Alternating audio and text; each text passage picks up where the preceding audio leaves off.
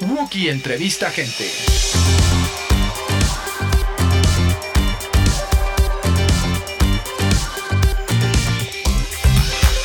Hola a todos, bienvenidos a un episodio más de Wookie Entrevista Gente. Si usted se pregunta de qué se trata este podcast, pues está en el lugar incorrecto porque el nombre debería de explicarlo muy bien. Yo soy Wookie Williams y este espacio está dedicado a platicar con personas que me parecen muy interesantes, que me parece que tienen muchas cosas que enseñarnos, que decir y que a lo mejor por cuestiones de tiempo o de espacio no están más presentes en las redes o, o, yo no conozco tanto de esas personas y me intriga mucho saber cómo es que llegaron a donde están y qué hacen lo que hacen. Entonces, hoy está conmigo Diego Barrales, a quien tal vez ustedes conozcan mejor por arroba aracnocosas. Es aracno-cosas. Así es. De hecho, ¿no? Sí. Pero tal vez no sepan quién es Diego Barrales. Es el hombre detrás de la cuenta. El hombre que les dice qué clase de araña y qué clase de arácnido está usted viendo y si es o no de importancia médica. Eh, Diego es eh, biólogo por parte de la UAM. Así es. Maestro en ciencias por parte de la UNAM. Así es, Estás correcto. haciendo un posgrado también. Un doctorado, sí, en la Un- UNAM. Un doctorado en la UNAM. Así es. ¿Cómo fue que te acercaste a las arañas? ¿Cuál fue tu primer acercamiento a, la- a las arañas? Eh, antes que nada, gracias por la invitación, Wookie. De verdad, eh, estoy contento de estar aquí y apoyando el proyecto que traes. Eh, pues suena bastante interesante, entonces muchas gracias por eso. Eh, fíjate que el primer acercamiento que tuve, lo, lo primero que recuerdo de acercarme a un arácnido fue con un vinagrillo. Eh, Ok. Sí, un vinagrillo es uno de los 11 órdenes, eh, hablando en senso estricto, pues quieres platicamos de eso, de, de arácnidos. Digamos, los arácnidos se dividen en grupos, en grandes grupos. Se les conoce como órdenes. Entonces, uno de estos órdenes se llama telifónida. Son precisamente eh, los que comúnmente conocemos como vinagrillos. Entonces, una persona, un, un familiar que tenía yo viviendo en... Bueno, no lo tenía yo viviendo, ¿no? Él vivía en Sí, como- como Cuernavaca. tienes a tus arañas A estas viviendo sí en- las en tengo viviendo, sí. exactamente. Eh, vivía en, en Cuernavaca, me regaló un, un espécimen muerto, pero es impresionante, es un animal impresionante. Es, es- Entonces, es feísimo, ¿no? En, en términos, en, en términos estéticos, es un animal que, que es, que es feo. O sea, se- lo ves y dices, ah, ¿qué, qué, qué es eso, no? ¿Qué clase Pues- de, de- de animal podría tener esa, esa estructura física? Pues eh, es cuestión de, de los ojos, ¿no? De que lo vean. Yo desde que recuerdo haberlo visto, eh, siempre me llamó la atención porque es impactante, es un animal impresionante.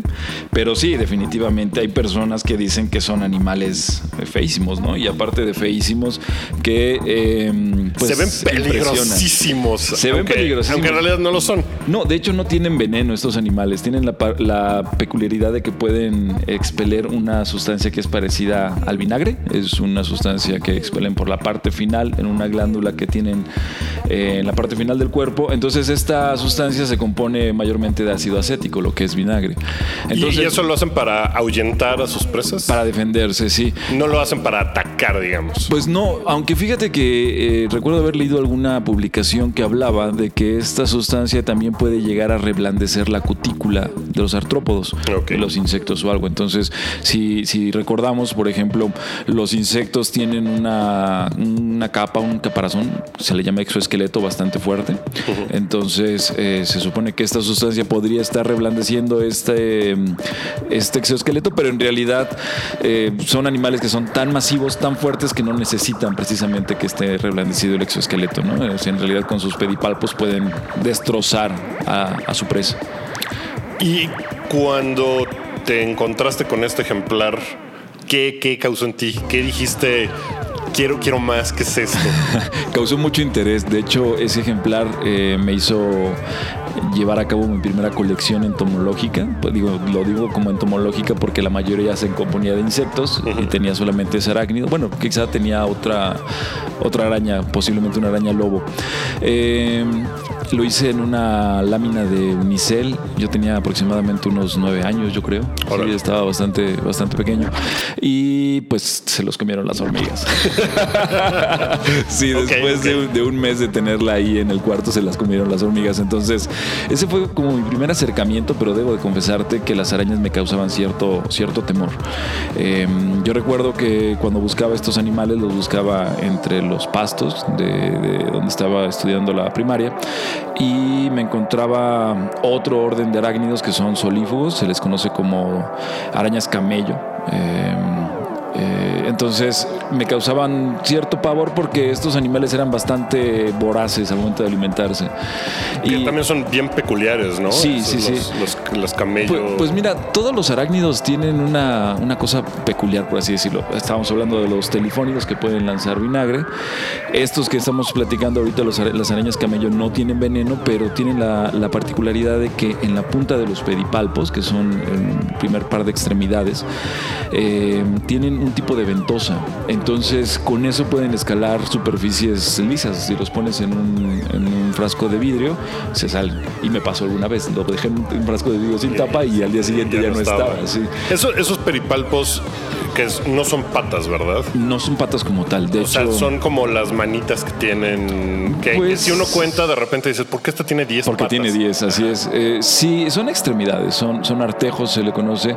Eh, en algunos casos, los animales las utilizan como para auxiliarse al, al caminar, pero no siempre se da así.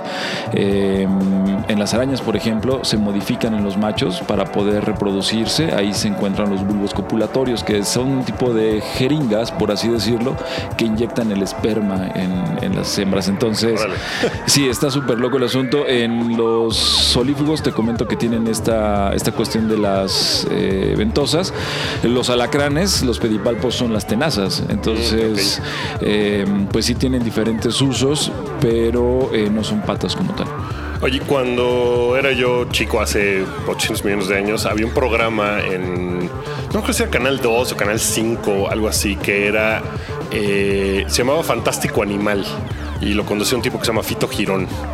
Y yo estaba enloquecido con el programa, veía yo los animales. Entonces iba, como que de repente iba a algún viaje, iba a un zoológico o algo así. Entonces empezaba a hablar de, mira, este cocodrilo gigante tal. Y te contaba cosas que yo nunca había visto cuando estaba muy chavito y me parecía así. Yo decía, este es mi futuro. Yo quiero dedicarme a esto. quiero ser veterinario, zootecnista, lo que sea. Me encanta. Y pues en algún punto esa idea pues, se quedó en la idea y la abandoné por completo. Sí. ¿Cómo es que tú, pues de ese interés que se generó, eh, llegaste a, pues, a estudiarlo y ahora dedicarte a eso?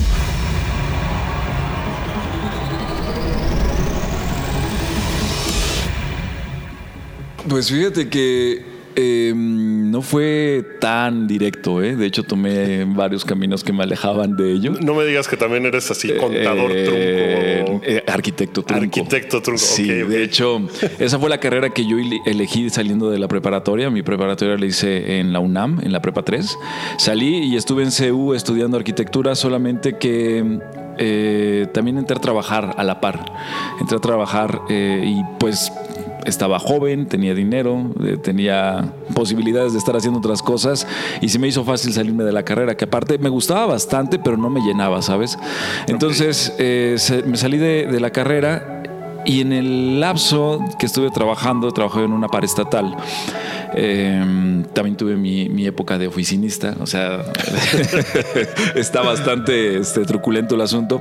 En el lapso que estuve trabajando, me empecé a acercar más a la biología. Siempre me gustaron los animales, siempre me gustó el campo, siempre me gustó andar en los cerros y demás, pero nunca lo había visto como una opción para dedicarme, ¿sabes? Pero en ese lapso me, me estuve acercando a lo que fue la Colección Nacional de Arácnidos. Estuve ahí como voluntario durante un buen tiempo, unos dos años. ¿Dónde, dónde está esa colección? En el Instituto de Biología, en la UNAM, hacia ahí en Ciudad Universitaria. ¿Se puede visitar?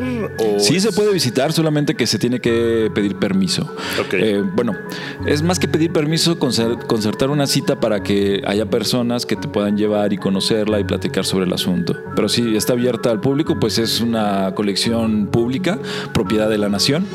Entonces, eh, Sucedió que esta paraestatal la cerraron y dejaron, nos dejaron en la calle a cerca de 30 mil trabajadores.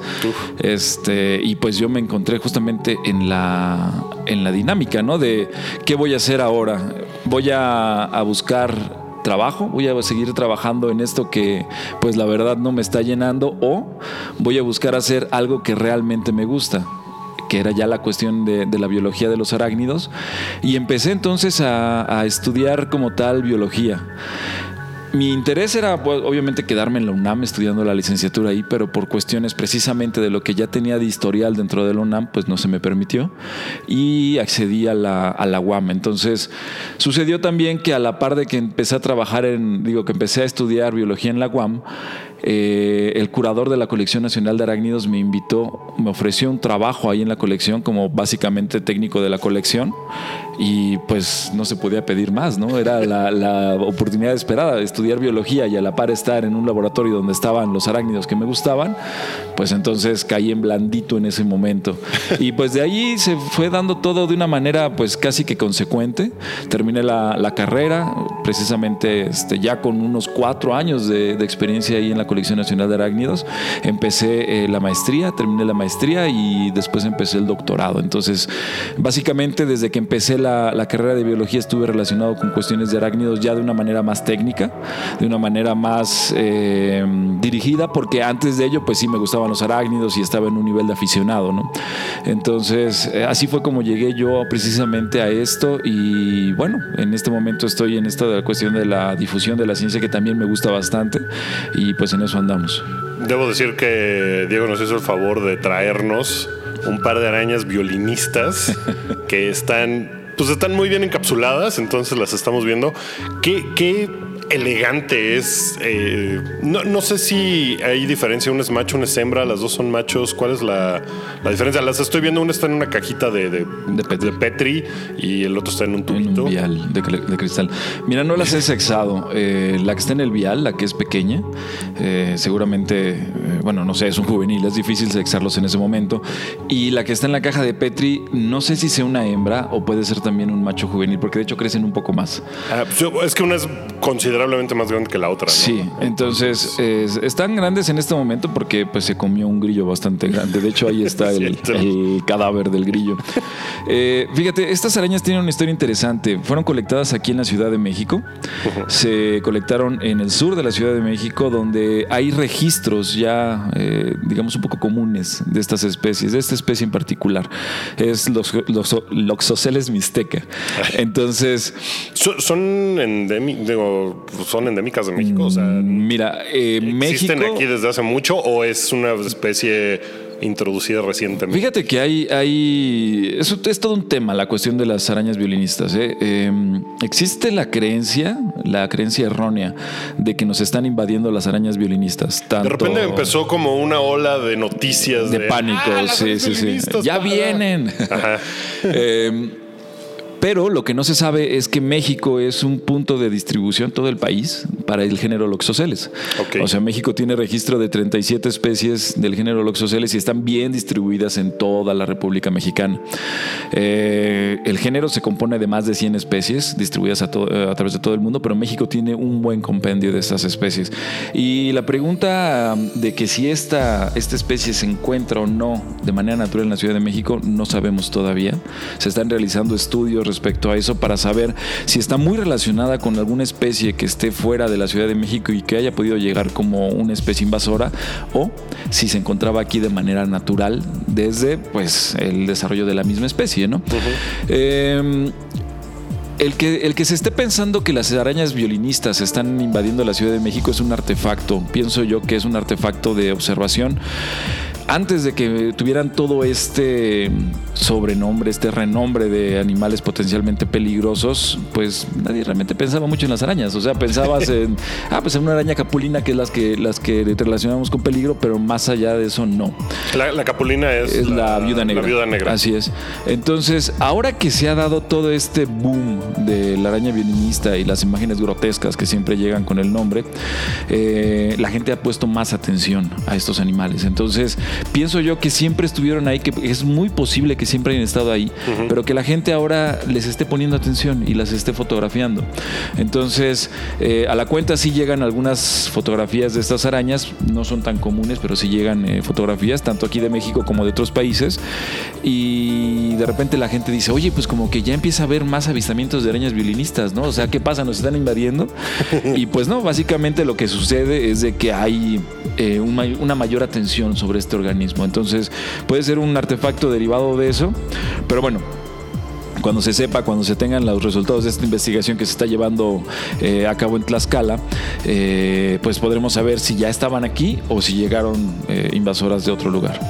hablando de invasoras de otro lugar, tengo una pregunta en dos partes. la película Aracnofobia.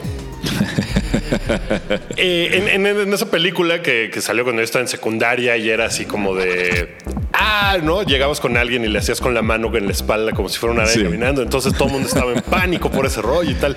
Eh, en, esa película sucede que es una araña invasora que traen del Amazonas. Bueno, llevan a Estados Unidos del Amazonas que se va en un cadáver, ¿no? se va en, un ataúd. Eh, y de repente llega y como que se cruza con otra especie local. Y de repente ya es una cosa así monstruosa y están por todos lados, son mortales, son terribles. Eh, ¿Qué, tan sencillo o difícil es que una cosa así llegara a pasar? Que haya un elemento invasor, porque sé que con muchos otros animales, por ejemplo, las, eh, las boas, eh, el pitón burmés, que en, Florida, ¿no? De repente ya está, o las carpas, eh, que también de repente uno echa y ya hay millones y se comen a todas las demás especies. Claro. Con las arañas, ¿qué tan...? Te, voy a decir porque te pregunto esto. Hace unos meses fui a la India. Sí. mi suegra vive en San Andrés Totoltepec, al sur de la Ciudad de México, que pues es pues medio cerro, hay muchos animales. Sí. Llegando allá la primera noche, saca, abre su maleta, se, saca unos pantalones para ponerse y cae un alacrán. eh, siempre tuvimos la duda de si era un alacrán eh, que se metió a la maleta o que ella se lo llevó en la maleta desde San Andrés Totoltepec. y regresó. no, pues la gente en el. lamentablemente la gente del hotel inmediatamente llegó y la mató y no sabía qué estaba pasando y era como de qué es eso, qué horror, qué, qué está pasando. Entonces tenemos la sospecha de que en realidad el alacrán se fue en la maleta hasta la India. Ya.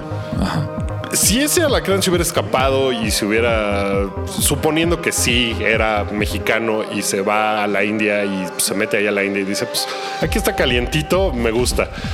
¿Qué tan difícil o fácil es que una especie de, algún arácnido pueda ser invasiva. Sí. Mira, tal cual como sucede en la película Aracnofobia es completamente improbable porque... Bueno, sucede como en 15 eh, minutos, ¿no? Sí, no, pero aparte toda esa película está llena de... Eh, es como que se pusieron a pensar cuáles son los tabús más comunes para los arácnidos. Vamos a ponerlo en la película para causar miedo, ¿no? El que te sale en el baño, el que te cae cuando estás dormido, el que llega una, una especie invasora y, y desata el caos, que se come aves, este, que son, creo que hasta prueba de fuego, ¿no? Al final sale corriendo, la araña, corriendo la araña, prendida en fuego, sí. porque además crece como al tamaño de un perro. Sí, es bastante grande. labrador. Entonces, es, eh, esa película es, es totalmente eh, improbable, imposible, bueno, poco probable. Eh, debo de reconocer que también es una de las películas que vi en algún momento y como cine B de terror me gustó bastante. Muy divertida. Sí, todavía la veo y, me causa este, risas. Eh, pero mira, eh, no es tan sencillo que las especies se lleguen a establecer en otro, en otro medio. Hay condiciones que se tienen que cumplir, por ejemplo, condiciones del clima eh, respecto a temperatura, humedad, a veces hasta la altitud. También hay especies que son especializadas en depredar cierto tipo de organismos y si tú las quitas o se las quitas, esas presas no lo pueden llevar a cabo. sumado a eso, pues tendremos que pensar si es macho o es hembra, ¿no? Si fuera un macho sería todavía más difícil porque entre especies hay diferencias, sobre todo en las partes, en, las estructuras sexuales. Entonces, eh, digamos, dicho de una forma coloquial, no podrían eh, eh, coincidir las estructuras sexuales de un macho de una especie con las estructuras sexuales de una hembra de otra especie. Hay como que esa barrera. Y de hecho, eso nos podría llevar precisamente a una de las definiciones clásicas de especie, ¿no? Una especie son las que se pueden reproducir entre ellos mismos y generar una descendencia viable, una descendencia este, fértil. Pero bueno, eh, conceptos de especie hay como opiniones, hay una cantidad de conceptos de especies enorme. Eh, es un tema que nos podría llevar todo un, todo programa. Entonces, es, eh, por ese lado sería difícil. Ahora, si fuera una hembra, vamos a suponer, una hembra que estuviera fecundada y que encuentra las condiciones adecuadas, y tiene su descendencia. Entonces, eh, vamos, a, vamos a pensar en este caso que fuera un alacrán del género Bejovis, que son los que se encuentran en la Ciudad de México, y llegar allá y le gustase y fuera. Ahora, sé que no era un centruroides. Efectivamente, sí, sí, sí, sí, sí, porque este. en la Ciudad de México se encuentran dos especies de, alacranes que son autóctonos, que son eh, Bejovis mexicanos y Bejovis granulatus. Ninguno de los dos es de importancia médica. Entonces, vamos a suponer que fuera uno de ellos, que fuera una hembra que estuviera fecundada que llegase y encontrara, se salvara de la chancla y pudiera salir del hotel y establecerse en un lugar tranquilo y tuviera ya su descendencia. Todavía eso causaría todavía más, más dificultades para que se pudiera establecer, ¿sabes? Porque puede ser que estos animales no tuvieran realmente un tipo de protección o de defensa contra los depredadores de la zona y que fueran presa fácil. Pero también puede suceder que en la zona no hubiera depredadores que se los pudieran comer y entonces ellos llegarían a poner las reglas, ¿no? Eso también sucede bastante común. Es, algo común respecto a la invasión de especies que llegan y ocupan, la, la especie llega y ocupa un nicho que está libre.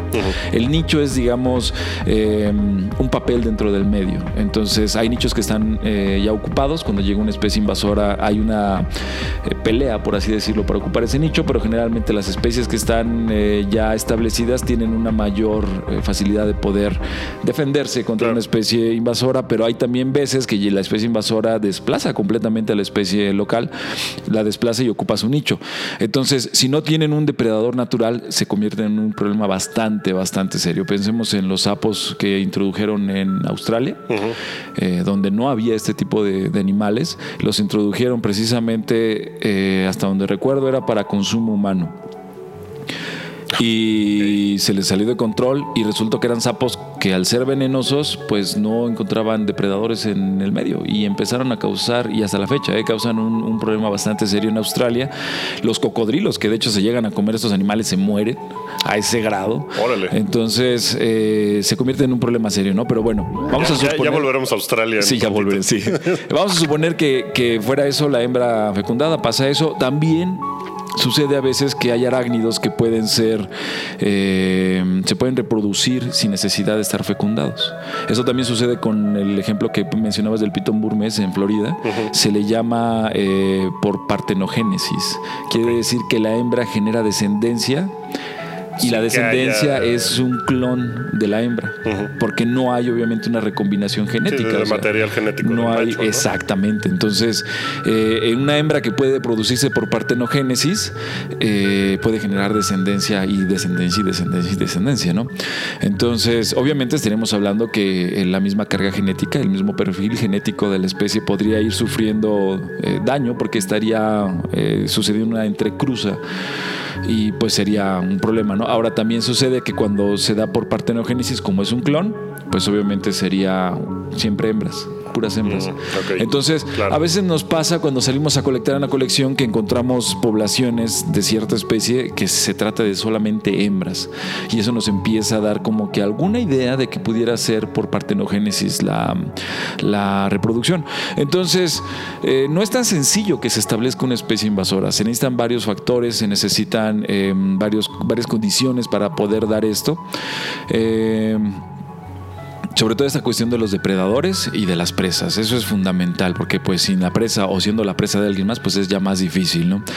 Entonces eh, lo que sucede aquí en la Ciudad de México sí es, es, difícil saber si llegó como una especie invasora o no. Y bueno, o sea, cuando se comenta eso de que las arañas violinistas están invadiendo la, la Ciudad de México o el país de México, bueno, tenemos que recordar eso de que son nativas, que hay varias especies nativas endémicas de la República Mexicana y que no hay como tal un proceso de invasión. Ok, o sea, no, no es como que las arañas violinistas de repente ya acabaron con una población de arañas de aquí. Así es, sí, sí, sí, es, es difícil. Aparte porque, bueno, las arañas violinistas están depredando en su mayoría insectos, no tanto como, como arañas, no se tiene como una, un registro de que sean potenciales depredadores de otras arañas, pero, por ejemplo, sí hay registros de otras arañas que son endémicas en la Ciudad de México, que es la araña escupidora del género Citodes, que sí se tiene el registro de que son depredadoras de otras arañas, incluidas las violinistas, ¿no? Mm.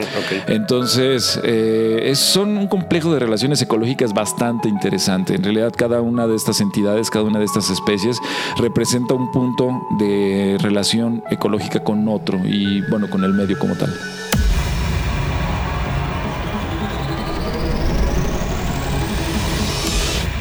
Oye, platícame de la, la cuenta de Twitter que abriste y ahora te llegan, me imagino, decenas de fotos, decenas de preguntas. Eh, ¿Qué tantas te llegan así como del perrito vestido de araña y te dice? Porque yo siempre he, tenido la, la intención de mandarte esa. de, ¿Qué puedes decir de esta? Que es un perrito con disfraz de araña y cosas. Yo creo que no te, no te contestaría. No, ok, ok. No, Mira, te, te llegan muchas de esas. Eh, No, afortunadamente no, pero, pero también es parte de, de lo que he tratado de mantener respecto a la cuenta. La cuenta es una es un lugar donde se están exponiendo casos reales. Generalmente cuando llega alguna cuenta que quiere hacerse este, chistoso de, oye, mi suegra es venenoso, no, Eh, generalmente no se le da eh, seguimiento porque Lo, lo, lo un perrito, era, era como. porque si te das cuenta, y como bien mencionas, hay una cantidad de consultas al día bastante grande y a veces me toma bastante tiempo el poder responderlas a todas y el estar eh, dándole tiempo a este tipo de consultas, pues le quitaría a una consulta real, ¿no? Entonces, aparte de eso, he mantenido, he tratado de mantener un, perfil un poco serio, por así decirlo, para darle también el tipo de respaldo a las respuestas. La idea precisamente de crear esta cuenta fue tener un espacio que pudiera ser creíble, que tuviera veracidad y que pudiera realmente ayudar a las personas, porque en realidad las, las redes sociales, Twitter, Facebook, eh, yo creo que hasta Instagram, llegan a tener presencia de personas que pues están eh, tratando los temas, pero a veces no tienen la seriedad o el respaldo y se vuelve entonces en pues básicamente un chacoteo o en una en un punto donde se están reproduciendo mitos incorrectos, ¿no?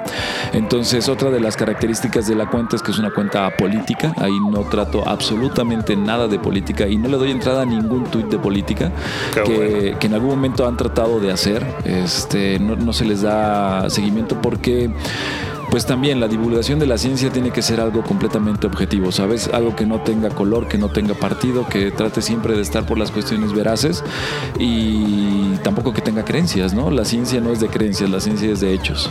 Claro, a esta araña no le importa si eres católico o si quién está en el gobierno en. Exactamente, sí. Entonces, también si nosotros empezáramos a darle un tipo de, de trasfondo político o religioso al- al- a los temas, pues tendríamos también un sesgo que impediría que ciertas personas se acercaran, ¿no? Y también si de alguna manera yo tuviera una posición política en la cuenta, pues de alguna forma también podría estar eh, dejando de atender ciertas eh, consultas de ciertas personas que pues no coincidieran conmigo. Entonces, todo eso está exento en la cuenta, todo eso no se presenta en la cuenta. Esto es una cuestión propiamente de aracnología y pues de tratar de ayudar precisamente a las personas que llegan con este tipo de, consultas. Eh, he visto que muchos tweets te ponen, ay, antes hubiera yo matado a esta araña, pero ahora he aprendido, eh, ya no la maté, ya la Sí. reubiqué. Eh, ¿Cómo, cómo te hace sentir eso?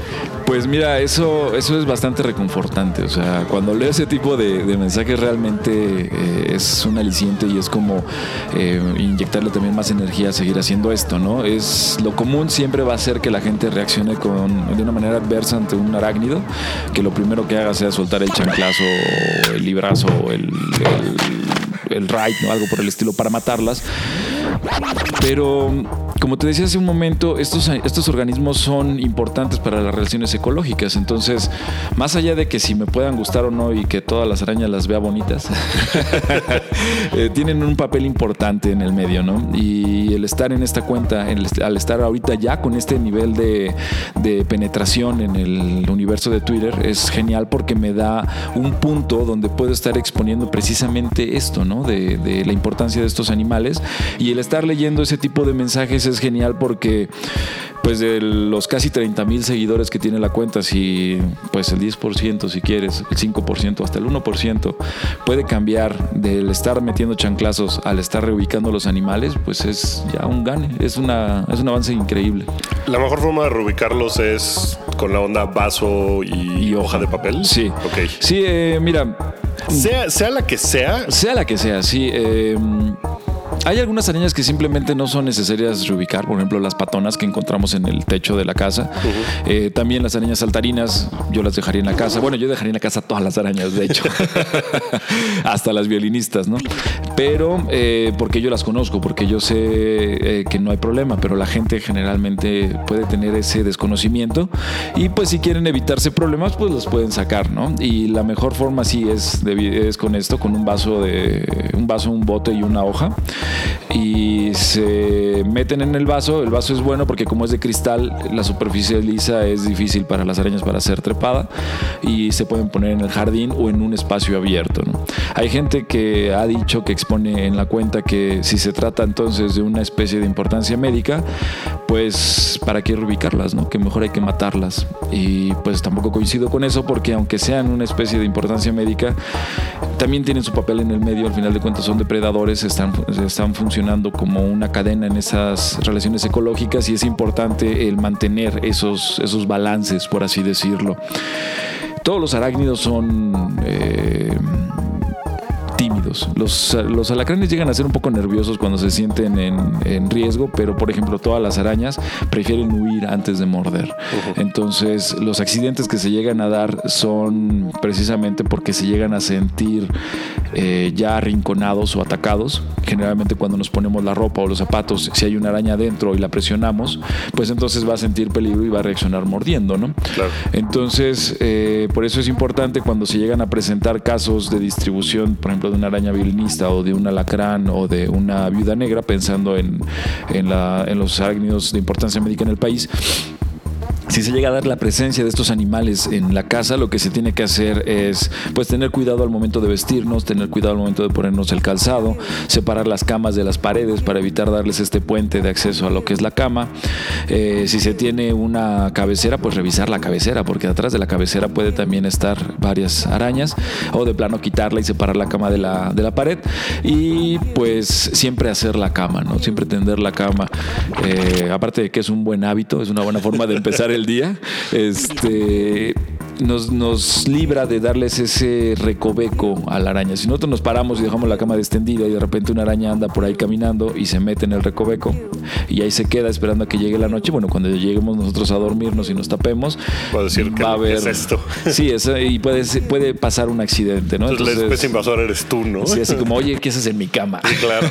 Oye, ¿qué quiere decir que sea una importancia médica? Eh, supongo yo que eh, hay arañas, bueno, hay arácnidos que tienen veneno que no es eh, peligroso y hay algunas que sí. Todas tienen veneno.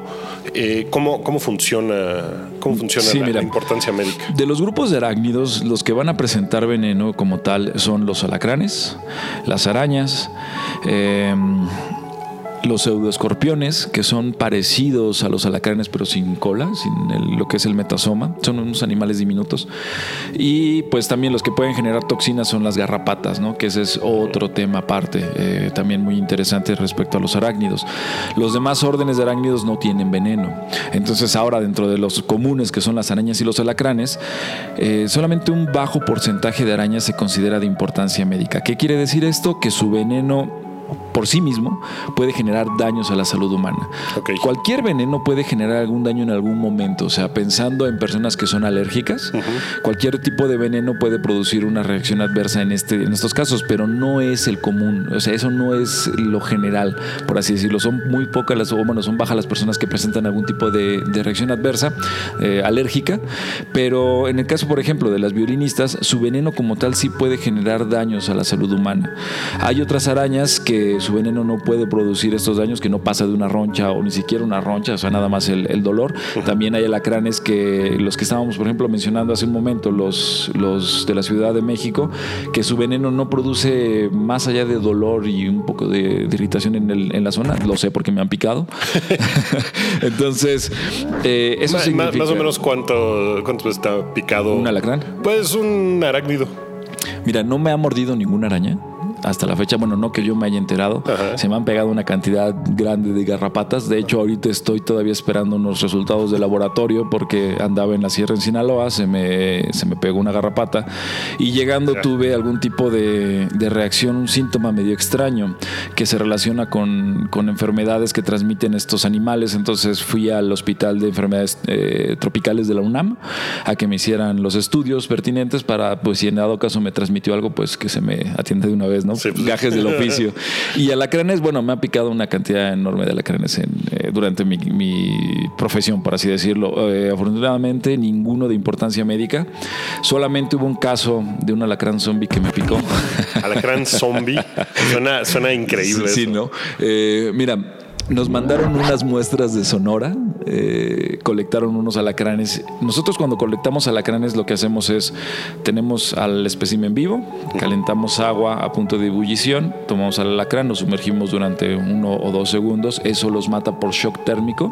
Es una manera, entre comillas, humana ¿no? de, sacrificar estos animales, se sacrifican precisamente para estudios taxonómicos y, moleculares. Y después de eso ya los preparamos, les inyectamos alcohol, les, les abrimos las quelas lo que son las pinzas, les abrimos los, los quelíceros y lo dejamos listo para una cuestión taxonómica. Ahora, ese proceso, ese, ese momento en, del agua hirviendo, generalmente eh, produce que el veneno deje de ser activo, lo desnaturaliza. Pero esta persona que nos mandó los alacranes agarró el alacrán y lo metió en alcohol directamente. O sea, no, no hizo este proceso, siempre colecta así el, este investigador. Eh, lo metió así simplemente y nos lo mandó. Tenía como una semana de muerto el alacrán. Cuando yo lo saqué y empecé a manejarlos precisamente para prepararlos, me pinché el dedo, el dedo índice de la mano derecha con el aguijón. O sea, él no te picó. Él no me, yo me Tú le diste un dedazo en el aguijón. Entonces. Pues digo, me ha pasado varias veces en la colección esto que te comento, pero la reacción que tuve fue la primera vez que lo, que lo sentí. Empecé con un hormigueo, después empecé con un dolor en el dedo. El hormigueo y el dolor me empezaron a avanzar para la mano, después empezaron en el, en el antebrazo y ya cuando llegaron al antebrazo dije, bueno, si llega al hombro, me voy al médico. Pero... Suena, como una buena idea. Sí, afortunadamente no pasó. la cantidad de veneno que me, que me pude haber inoculado yo no fue lo suficientemente grande como para producir algún tipo de, de, daño. Y bueno, quedó como la anécdota, ¿no? De, de la lacran zombie. es la única vez que he tenido algún problema de, interés médico. Bueno, si no contamos esto que te, te platiqué de la garrapata en en estos días. Eh, ¿Qué, clase de alacrán era? Era un Centruroides sculpturatus, que son los alacranes de, le dicen Bark Scorpion, de allá de Sonora y de Arizona. Sí, son, son bien grandes, ¿no? Pues no son tan grandes, pero sí llegan a ser bastante tóxicos. Sí están dentro del top 10, por así decirlo, de los alacranes más venenosos de México. Entonces, eh, son animales bastante bonitos, ¿no? Y, bueno, sí tuve ese, ese incidente, pero fuera de eso no he tenido más incidentes con estos animales.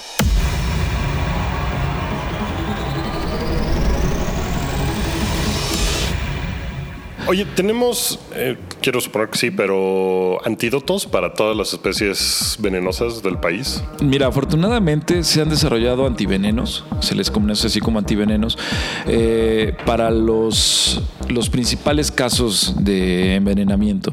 Eh, el antiveneno para el alacrán se llama alacramim. fue desarrollado aquí en México y de hecho es uno de los más efectivos a nivel mundial y fue desarrollado específicamente para tratar todas las picaduras derivadas de un contacto con un alacrán del género Centruroides, que son los que se consideran de importancia médica en México. Son bastante efectivos y cuando llegó al mercado este, este antiveneno, eh, pues empezó a salvar vidas de manera drástica. Los, los números de, muertes al año bajaron de manera significativa. Y hoy en día tenemos eh, un antiveneno que es de última generación, se le conoce, es un antiveneno que está liofilizado, quiere decir que está el polvo en seco, que nada más se tiene que hidratar para inocularlo a la persona picada. Y tiene la característica de que si el alacrán no te inyectó veneno o si no fue un alacrán de importancia médica el, el que te picó y te lo ponen, no te pasa nada. Mm. Antes, eh, el otro antiveneno que existía, si el alacrán no te había inyectado veneno o no te había picado un alacrán del género centruroides y te ponían el antiveneno que existía, podías presentar una reacción adversa. Entonces, por eso se tenía, a veces en los centros médicos se tenía la mm, costumbre de que llegaba una persona, ay, me picó un alacrán y me está doliendo muchísimo. ¿Hace cuánto fue? Hace 10 minutos. Bueno, siéntese, lo vamos a tener en observación, media hora para ver qué sucede. Y durante ese tiempo estaban, eh, obviamente, teniendo eh, cuidado del ritmo cardíaco, del ritmo respiratorio, de cómo los síntomas que estaba expresando la, la persona cuando se envenena a alguien o cuando un, un, alacrán envenena a una persona, un alacrán de este género que tiene un veneno neurotóxico, los síntomas son eh, calambres, dolores muy fuertes, sudoración, dolor abdominal, dolor de cabeza y empieza a existir una oclusión, se empiezan a cerrar las vías respiratorias. Okay. Entonces empezamos a sentir la lengua dormida, empezamos a sentir dificultad para respirar y en ese momento sabemos que el envenenamiento es grave y que se tiene que eh, colocar un antiveneno precisamente para evitar que haya una muerte por eh, un envenenamiento, un, fallo sistémico en el cuerpo. ¿no? Entonces, eh, generalmente eso es lo que hacen hoy también en día los médicos, están, se, se les da seguimiento a las personas para ver cómo está evolucionando la picadura. Eh, algunas veces se comenta, no, es que el alacrán decidió no inyectarte veneno no funciona tan de esa forma, ¿sabes? Eh, los alacranes y todos los arácnidos que producen, bueno, todos los organismos que tienen veneno o ponzoña, producen este cóctel de proteínas para una cuestión alimenticia y de defensa. Entonces lo que hacen es, producen esa sustancia que biológicamente hablando es bastante costosa, o sea, producirlo no es sencillo. Y hablando de un alacrán adulto, vamos a, suponer un alacrán del género centruroides. Se encuentra una presa pues, que sea apetecible, la sujeta con los, con los, con los pedipalpos, con las pinzas y empieza la batalla. ¿no? La, la, la presa quiere huir, el, el, alacrán la quiere retener y empieza a picar a la presa el alacrán. Le da un picotazo, le inyecta veneno, la presa sigue activa, el alacrán sabe que tiene que inmovilizarla, lo vuelve a picar y vamos a suponer que lo pica hasta que se queda sin veneno, porque el veneno que tenía en la glándula, precisamente veneno, se utilizó todo. Entonces, este alacrán se alimenta y si sucede que 20, 30, una hora después nosotros nos encontramos con ese alacrán y tenemos un incidente y nos pica, pues el alacrán no tiene veneno no que inocular. Veneno. Claro. Se tarda aproximadamente 15 días en generar o regenerar todo el veneno.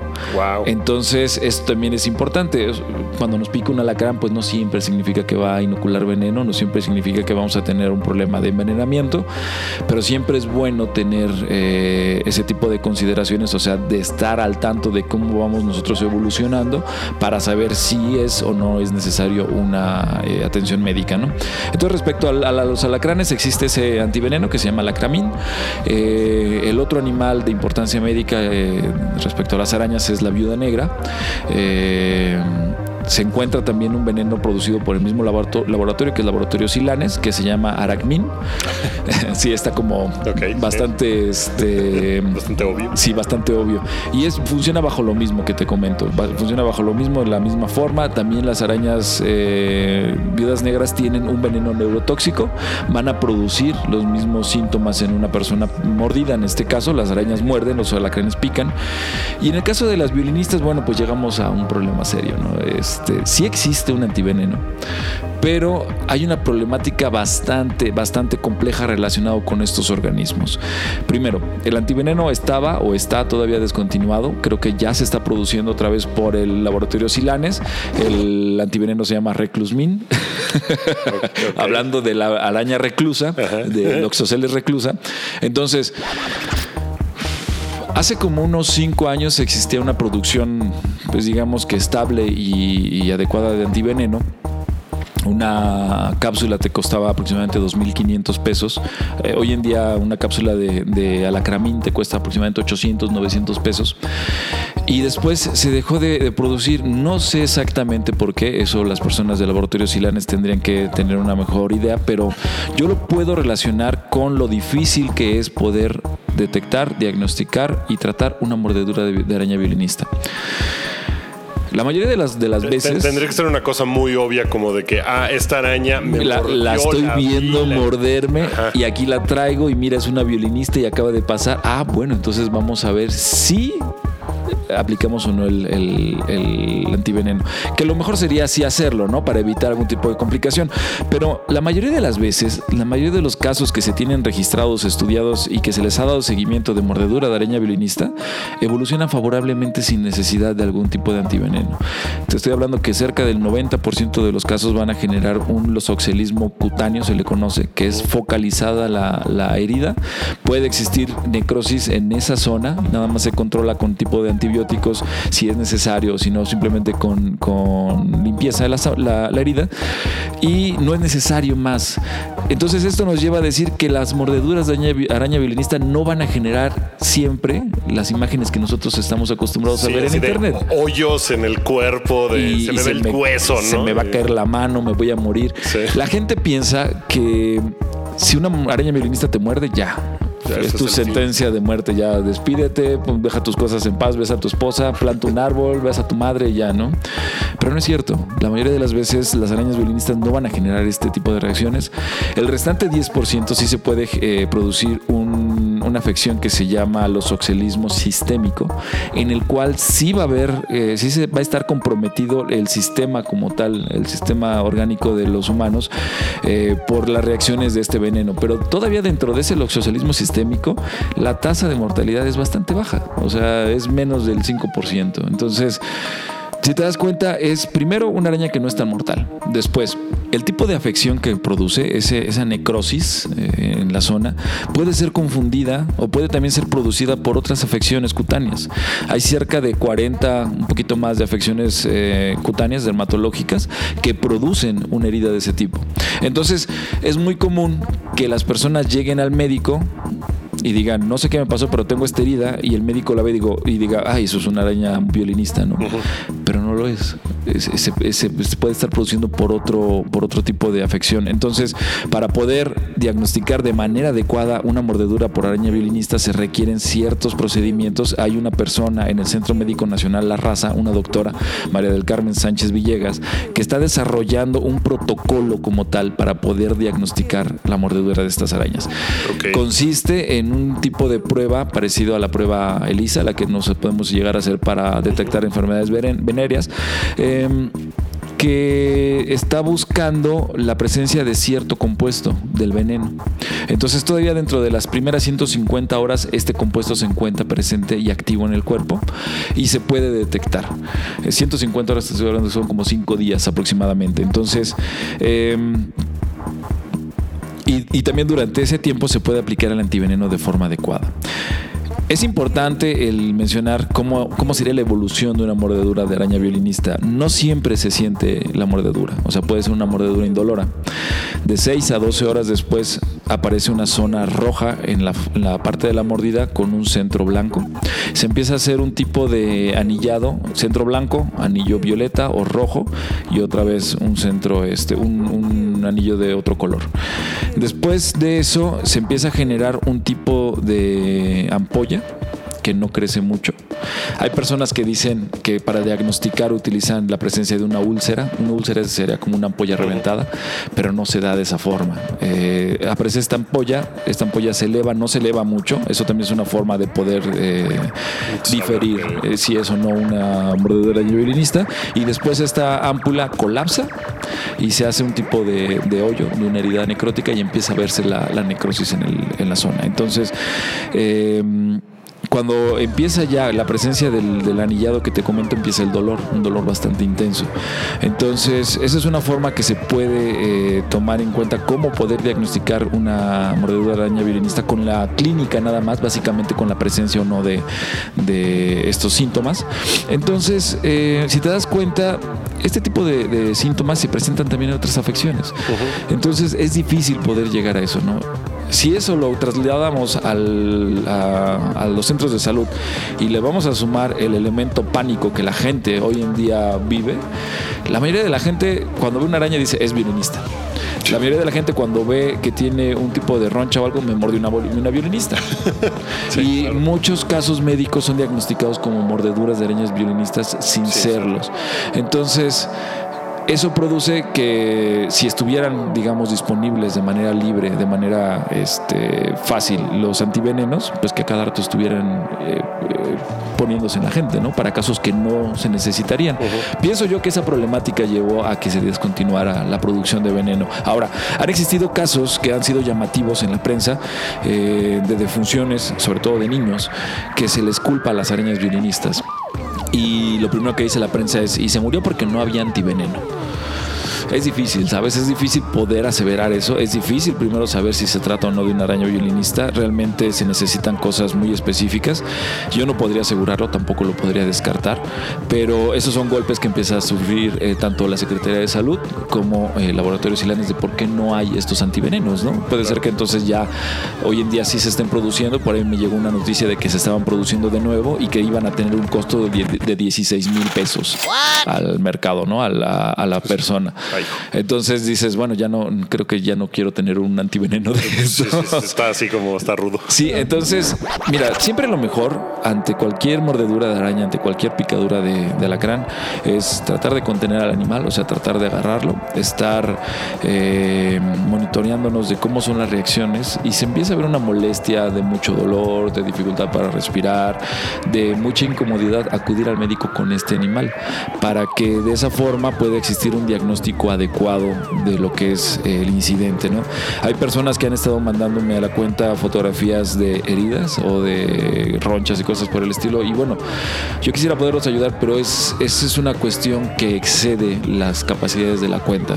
La cuenta no está para diagnosticar casos médicos, eh, la cuenta no, no podría yo tomar esa irresponsabilidad de decir, ah, sí, eh, se trata de algo que necesita atención, o no, no te preocupes, porque qué tal que Sí, es al claro. revés, ¿no? O sí, sea, yo, yo mismo lo hice. Yo también te dije esto de algo que me pasó. Y te dije, ¿esto crees que podría ser de Ah, una fuiste araña? tú. O sea, sí fui yo.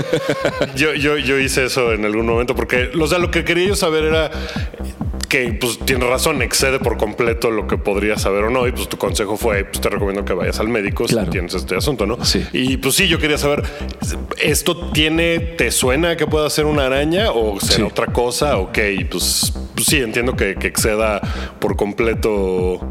Que como, como también de repente veo que te mandan fotos así completamente fuera de foco y que, ¿qué es esto? ¿No? Y pues sí, es como de. Sí, también es, es algo que llega a la cuenta. Eh, hay formas de poder diferenciar algunas veces las, las reacciones cutáneas, ¿no? Por ejemplo, una forma de poder, poder discriminar entre si es o no una mordedura violinista es si se encuentran o no varias ronchas, por así decirlo, varias ampulas cercanas. Generalmente una mordedura de, de arácnido no va a, a estar, no va a producir muchas ronchas. Hay gente que de repente tiene muchas ronchas. Por ejemplo. ¿no? Por ejemplo, Pero eso que me estás en- enseñando, sí, o de repente tenemos como cuatro o cinco ronchas en el brazo o en, en el costado del cuerpo. Los arácnidos no van a generar ese tipo de reacción. Generalmente un arácnido muerde y se va, o muerde y se muere, ¿no? No porque la mordedura lo mate, sino porque cuando nos muerde aplastamos. Ajá. Entonces, eh, eso es una forma, ¿no? Si son diferentes, eh, si son varias, varias lesiones, varias reacciones, bueno, entonces es por- probable que no sea un arácnido. Si es este, muy co- como un tipo de torta, como una roncha tipo de torta, pues también es probable que no sea un arácnido, sino que se trate más bien de un mosco. Y sí se puede discriminar. Pero definitivamente el mejor consejo siempre lo va a tener un especialista médico que va a estar capacitado para poder atender a una persona que se pueda encontrar en riesgo de salud, ¿sabes? Eh, yo lo que puedo apoyar y lo hago con mucho gusto es de que si agarraron al animal que los mordió o los picó y me enseñan la foto, sí les puedo decir si es o no de importancia médica, ¿no? Muchas veces, como comentas, mandan fotos que no se aprecian de manera clara y preguntan, oye, ¿es de importancia médica o no? Y a veces sí se puede discriminar si es o no de importancia médica, porque me decía alguna vez una persona, es que conoces a todos los, los arácnidos. No, pues no. Realmente mi conocimiento es, es limitado porque la diversidad de arácnidos es, es ¿Cu- enorme. ¿Cuántas especies de, de arácnidos? Arácnidos, digamos, arañas y alacranes. En México hay cerca de 5.000 especies. 5,000, Sí, a nivel mundial no te puedo dar el dato, lo desconozco. sí, miles y miles y miles. Sí, este, se, se dice que México tiene el 10% de la diversidad mundial, entonces pensaríamos que tuviera cerca de 500 mil especies. Este, sí, ¿verdad? 500 mil especies. No voy a hacer que te esté diciendo. 50 mil, sí, 500 mil, 5 millones. Muchas. Sí, entonces, este, no, de hecho serían cin- 50 mil, ¿no? 50 mil, el 10% son 5 mil. Sí, sí. Mira, yo me tengo que regresar a matemáticas 1. Pero mira, en Australia que tienen este, tantas arañas distintas que, que seguramente hay ahí así otras 50 mil que, no, que no conocemos. Entonces, mira, tan solo de, de arañas a nivel mundial hay cerca de 40 mil especies descritas. De, como te decía, de arácnidos en México hay cerca de, de 5 mil especies descritas. Y bueno, es una diversidad enorme, ¿no? ¿Y- ¿Y, se siguen descubriendo? Y se siguen descubriendo, sí, hay una cantidad de trabajo para las personas que nos dedicamos a la aracnología eh, impresionante, o sea, siempre hay algo que trabajar. Entonces, no es necesario conocer estas 5000 especies, no es necesario conocer todos estos este, animales, sino basta con reconocer las características de los géneros que sí son de importancia médica para poderlos discriminar. Entonces, algunas veces nos mandan una fotografía donde no se ve casi nada, pero se ve que las patas tienen espinas y tiene cierto patrón en, en el, en el opistosoma, lo que sería entre comillas la cola, y con eso podemos decir que no son de importancia médica, porque no son con- consecuentes a los que sí son de importancia médica. Entonces, eso sí se puede hacer en la cuenta, con mucho gusto se puede apoyar hacia las personas, pero si hay afecciones eh, médicas, lo mejor sería a- acudir al médico.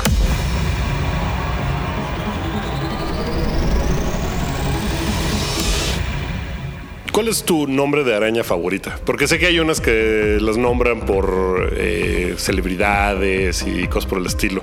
Híjole. eh, pues no lo sé. eh, Pero ¿cuál es tu, tu arácnido favorito? A mí me encantan las tarántulas que tienen las rodillas rojas, Ajá. ¿así se llaman? Sí, sí, sí, son endémicas de México. Pues también. Son casi maravillosas, ¿no? Son hermosísimas. Me la pones difícil porque tengo muchos. O sea, de, ara- de arañas pienso en todas las que son de la familia Sparacide, que son conocidas como arañas cangrejo gigantes o arañas cazadoras gigantes, que llegan a ser bastante grandes. Hay un género en, en Sudamérica que se llama polibetes, que es bastante bonito. O, por ejemplo, también las arañas eh, conocidas como bananeras del género Phone- Phoneutria. Esas también son muy bonitas. Pero en realidad son de gustan- importancia médica, ¿verdad? Esas son de Esas. importancia médica, pero no se encuentran en México. Están de Costa Rica hacia el sur del Pero continente. Ok. Sí, entonces, pues no te podría dar como tal favoritos, te tengo bastantes. Como que la gente siempre se va por el tamaño. No veía yo la, la tarántula Goliath, que es Sí. Teraposa blondi. Terafosa Blondi, sí. Eh, y, y me parece que son como como que a la gente el tamaño les llama mucho la El tamaño les importa, sí. Generalmente vemos una tarántula y pensamos, debe de ser un animal mortal, porque sí que está con ese tamaño, debe tener mucho veneno y el veneno debe ser mortal. Sí es cierto que un animal grande puede tener glándulas de veneno más grandes y que tienen más veneno, pero no siempre esto significa que el veneno es de importancia médica. Por ejemplo, ninguna tarántula es considerada de importancia médica. A diferencia de las violinistas que, Que son vemos que son pequeñas. muy chiquitas y que pueden Y pueden llegar a ser de importancia médica, sí. Oye, ¿pueden ser eh, las tarántulas eh, buenas mascotas? ¿O no es una buena idea tener una tarántula de mascota? Mira, sí es una idea eh, pues buena, viable, por así decirlo, pero hay muchas condiciones respecto a eso, ¿sabes? Eh, mencionabas hace un momento las tarántulas estas de rodillas rojas que pertenecen al género. Brachypelma.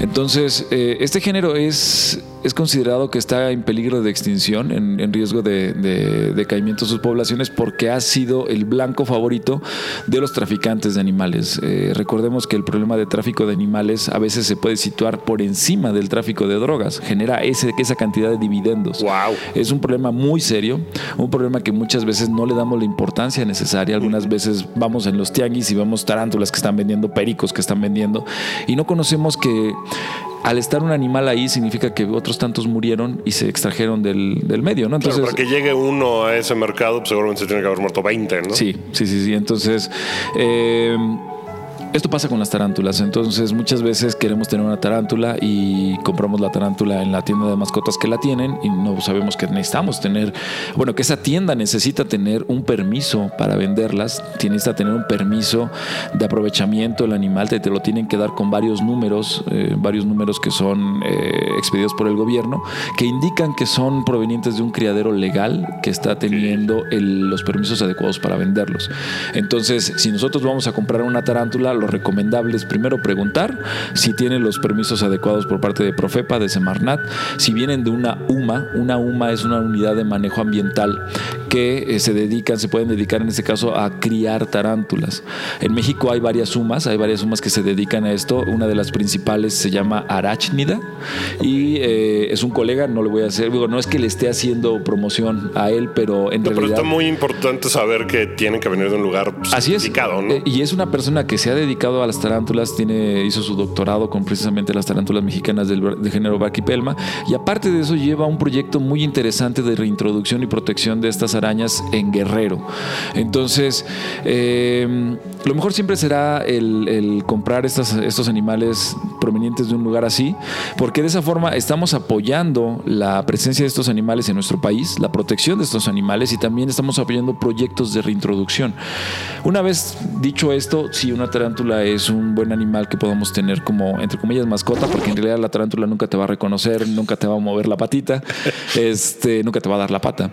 Y, pero son animales, las hembras llegan a ser animales sedentarios que no necesitan mucho espacio, no se, no se mueven de manera natural, no se mueven de su madriguera.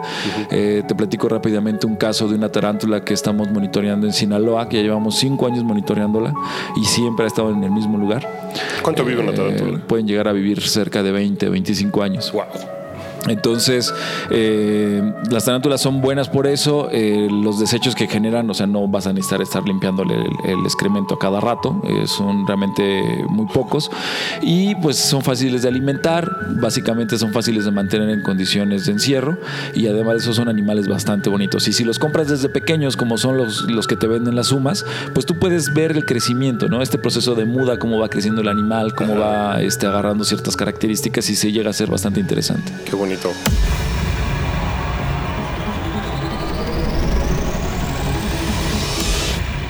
Oye, pues para, para acabar, quiero, quiero preguntarte sobre Spider-Man. Ah, Adelante. A ver, Spider-Man tiene estas eh, como, como poderes, estos superpoderes. Eh, ayer que te decía que te voy a preguntar de Spider-Man, me decías, bueno, mientras no sea qué araña lo mordió. Esta es la araña que lo muerde en la película original de Sam Raimi, en la primera Spider-Man. Tiene, parece como medio viuda Pare- negra. Parece ¿no? como una este, atoda o una viuda negra por los colores. Es como de esa. como- eh, Claro, es una araña genéticamente modificada y era color azul. Ajá. Entonces, pues supongo que, que eso no. Pero, eh, por ejemplo, Spider-Man trepa edificios de cristal. Sí. Las arañas no pueden hacer eso en realidad, ¿no? En Pues, general, como me decías. o sea, eh, las superficies muy lisas no se les dan bien. Mira, las arañas tienen en la punta de las patas, aparte de tener un par de uñas, tienen también una serie de, de pequeños este, pelitos, se le dicen como cojinetes. Y estos cojinetes, estos pelitos también acaban como en un tipo de, de- de ganchito. Entonces sí le permite tener un buen agarre a la tarántula. Pero aparte de eso, estamos hablando de tarántulas, aparte de eso hay tarántulas que pueden segregar seda por la punta de las patas. Entonces eso les da un agarre bastante, bastante bueno. Ahora, la mayoría de las arañas, en general, las- los arañinos en general, tienen esa capacidad de poder trepar lugares completamente verticales porque tienen la presencia de estas uñas, ¿no? Entonces vamos a pensar que a Spider-Man también le salió esos pelitos y demás en la mano, que se sentiría bastante raro cuando te diera la mano. Sí, Pero sí, ¿no? Como que lo- sería de, "Oh". se quedaría como pegada, pero sí, sí lo pueden llegar a tener. Ok, super fuerza. Las arañas son muy fuertes. Pues las arañas sí pueden llegar a, a tener una fuerza que les, las ayuda a cargar o a mover varias veces su peso. Eso lo hemos visto también en algunas ocasiones cuando en una telaraña caen presas que son mucho más grandes que la araña. La araña la- las puede inmovilizar y mover. Hoy en día en la cuenta está dando vueltas mucho una imagen de una araña comiéndose una zarigüeya en Australia precisamente. Entonces la gente dice... ¿Será real? Sí es real, sí es real. Y la gente dice, es que cómo se está comiendo una zarigüeya. Nosotros ponemos el- el- la zarigüeya, la ponemos en nuestra realidad y pensamos en las zarigüeyas de México, ¿no? En los En los tlacuaches, que son- que son enormes. son y dices, grandes, pues sí. entonces la araña debe de ser un monstruo, ¿no? Pero no. La zarigüeya es un animal pequeño. En Australia tiene, ese espécimen tiene aproximadamente 5 centímetros. Entonces estamos hablando que la araña tiene también como unos 5 o 6 centímetros y ya tiene una escala diferente que no nos causa tanto terror. Pero bueno, sí pueden llegar a tener ese tipo de fuerza. Ok, y eh, los saltos. Las arañas pueden saltar. Las arañas, pues, bueno, que de hecho aquí estaría quedándose corto Spider-Man porque yo no lo he visto saltar como tal. Utiliza la red para, bueno, la telaraña para moverse entre edificios, pero si tuviera esa capacidad de saltar, podría saltar entre edificios Spider-Man, ¿no? Porque las arañas, las arañas saltarinas pueden saltar, digamos, 15 veces, 20 veces su tamaño. Wow. Son arañas que se especializan, que son es bastante buenas brincadoras. Y de hecho, estas arañas saltarinas tienen una muy buena visión y pueden llegar a trazar estrategias de caza. Digamos que si están en, en el follaje de una planta y ven a la presa en X lugar, pueden trazar la trayectoria para llegarle por atrás y poderlas cazar. Entonces son animales que demuestran este tipo de capacidad. Que sería como el sentido arácnido o algo así. No, el sentido arácnido sería otra cosa y se relacionaría más con la presencia de unas vellosidades en las patas que se llaman tricobotrias. Estos son sedas ultrasensibles que se inser- insertan en un, en un, digamos, como tipo de poro. Entonces, estas sedas pueden detectar vibraciones en el aire. Si tú hablas muy fuerte, produces vibraciones y la seda puede detectarla. Entonces, Wow. eso sería como el, el sentido arácnido de Spider-Man. Ok, y bueno, ya para acabar, ¿qué superpoder de una araña que no tiene Spider-Man debería de tener? Pues yo le pondría el veneno. Sí, sí, pero un veneno que pudiera inmovilizar a la gente. Sí. Eso, o en dado caso, este, pues el que pudiera saltar entre edificios. Eso suena muy increíble. Sí. Diego, muchísimas gracias por haber venido. Estuvo increíblemente interesante. Espero que todo el mundo haya aprendido más de las arañas. Eh, lo importante es que son, no las maten, sáquenlas. Eh, si los ven, no les tengan miedo. Son muy bonitas. Hay unas que tienen mucho carisma. Las que son chiquitas, como peluditas, verdes. Las saltarinas, precisamente. Son bien bonitas. Entonces, obsérvenlas, véanlas, eh, traten de aprender de ellas, que, que- que son además muy importantes para el ambiente. Y sigan a Diego en Ara- es- arachno-cosas. arachno-cosas en Sí. Twitter. Si ven alguna araña bonita, tómenles fotos, mándenselas, compártanlas, porque además ya se creó una comunidad ahí, ¿no? Sí. Ya, hay, ya hay gente que se mete nada más a ver. yo me la paso, o sea, se vuelve un wormhole ahí, me meto y estoy así dándole, órale, esa araña y esa araña, no, y un centruroides y órale. Está, está bien interesante. Sí, sí, ya se hizo una comunidad, pero aparte de eso, este, fíjate que han estado llegando tantas consultas que a veces me es imposible responderlas a todas, aunque trato.